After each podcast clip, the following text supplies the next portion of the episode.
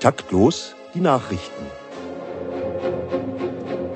Erhält die Ehe. Hamburg.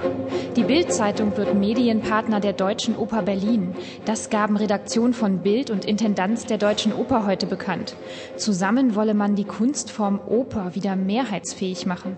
Unter dem Slogan Oper wird durch Bild erst schön, wollen Bild und Deutsche Oper bekannte Opernklassiker auf die Bühne bringen. Geplant sind unter anderem folgende Inszenierungen. Sexy Zigeunerin ermordet. Ich wollte nur Liebe. Irrer Vogelmensch verlangt, gebt mir endlich ein Weibchen. Und? Ring fällt in den Rhein. Ist das der Weltuntergang? Unmusikalisch bereichert. München. Die Staatsanwaltschaft München hat ein Ermittlungsverfahren gegen mehrere deutsche Manager eingeleitet. Sie hätten, so der Vorwurf, sich unrechtmäßig an Firmengeldern in Milliardenhöhe bereichert. Diese seien für die Förderung von jungen Künstlern vorgesehen gewesen. Einer der Beschuldigten äußerte sich dazu gegenüber dem Lernradio wie folgt. Ich weise die Vorwürfe entschieden zurück. Ich habe schließlich auch mal Geige gespielt und wollte wieder anfangen zu üben. Dafür brauchte ich erst mal eine neue Stradivari. Jelinek zur Mäßigung aufgefordert. Wien. Nobelpreisträgerin Jelinek sorgt für Theaterskandal am Wiener Burgtheater.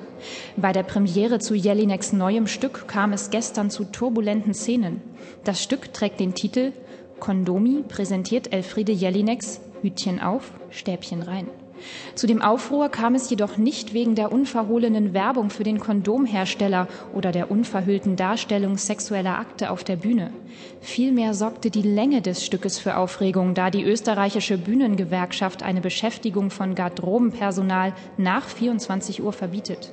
Das Premierenpublikum prügelte sich fünf Minuten vor Mitternacht in den Foyers, um rechtzeitig an die Mäntel zu gelangen. Burgtheaterintendant Klaus Bachler versprach, die Autoren um eine Kürzung des Stückes zu bitten. Rechte an Wassermusik verkauft. Genf. Der Lebensmittelkonzern Nestlé sichert sich Rechte an klassischen Kompositionen. Man habe die Aufführungs- und Verwertungsrechte der Wassermusik von Georg Friedrich Händel gekauft, so ein Konzernsprecher. Über die Gründe machte der Konzern keine Angaben. Ein Insider aus dem Umfeld des Vorstandes nannte die Aktion nur konsequent. Weiter sagte er, wenn wir uns schon die Rechte am Wasser des Planeten unter den Nagel reißen, dann doch auch den Soundtrack dazu. Als Reaktion darauf hat der Knallkörperhersteller Weco angekündigt, mit der Feuerwerksmusik von Händel in der gleichen Weise zu verfahren. Taktloser Moderator verhaftet. Karlsruhe. Der Musikjournalist und Herausgeber der NMZ, Theo Geisler, ist heute Abend aus der Live-Radiosendung Taktlos heraus verhaftet worden. Er hatte während der Sendung wiederholt und ohne jeglichen Zusammenhang zur Thematik Markennamen und Werbeslogans in seine Moderationen eingebaut.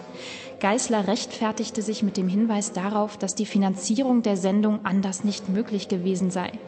Die Taktlos-Sendung ist in Zusammenarbeit mit Studierenden des Instituts Lernradio an der Musikhochschule Karlsruhe realisiert worden. Die verdammten Studenten wollen nur mit purem Gold bezahlt werden, so Geisler wörtlich. Das sei selbst für den bayerischen Rundfunk zu viel. Und das Wetter für die nächsten Jahre? Das Hochkultur streift Bayern nur am Rande. Örtlich kann es zu einzelnen Schaudern kommen.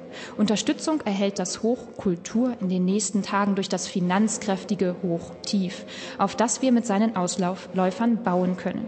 Dadurch steigt das Kulturbarometer stark an. Niedergeschlagenheit bleibt aus und der Platz an der Sonne ist uns gewiss. Außer natürlich in Heiligendamm. Selmin Livia Pan, Studentin beim Lernradio in Karlsruhe, hat die Taktlos-Nachrichten präsentiert, die von Studentinnen und Studenten des Lernradios äh, verfasst wurden.